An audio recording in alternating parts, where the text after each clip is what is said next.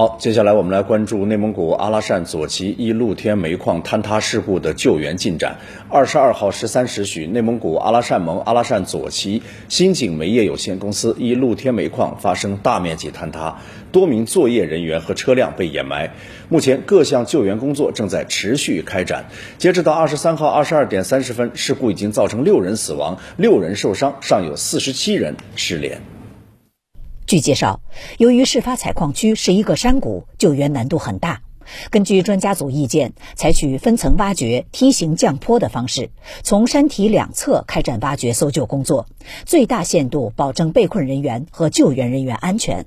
截至二十三号十一时，现场共有十九支救援队伍、九百余名救援人员，出动救援器械车辆一百五十六台辆。获救的六名伤者均在宁夏青铜峡市人民医院接受治疗，目前生命体征平稳。国家卫健委安排国家紧急医学救援队专家赶赴当地，指导全力救治受伤人员。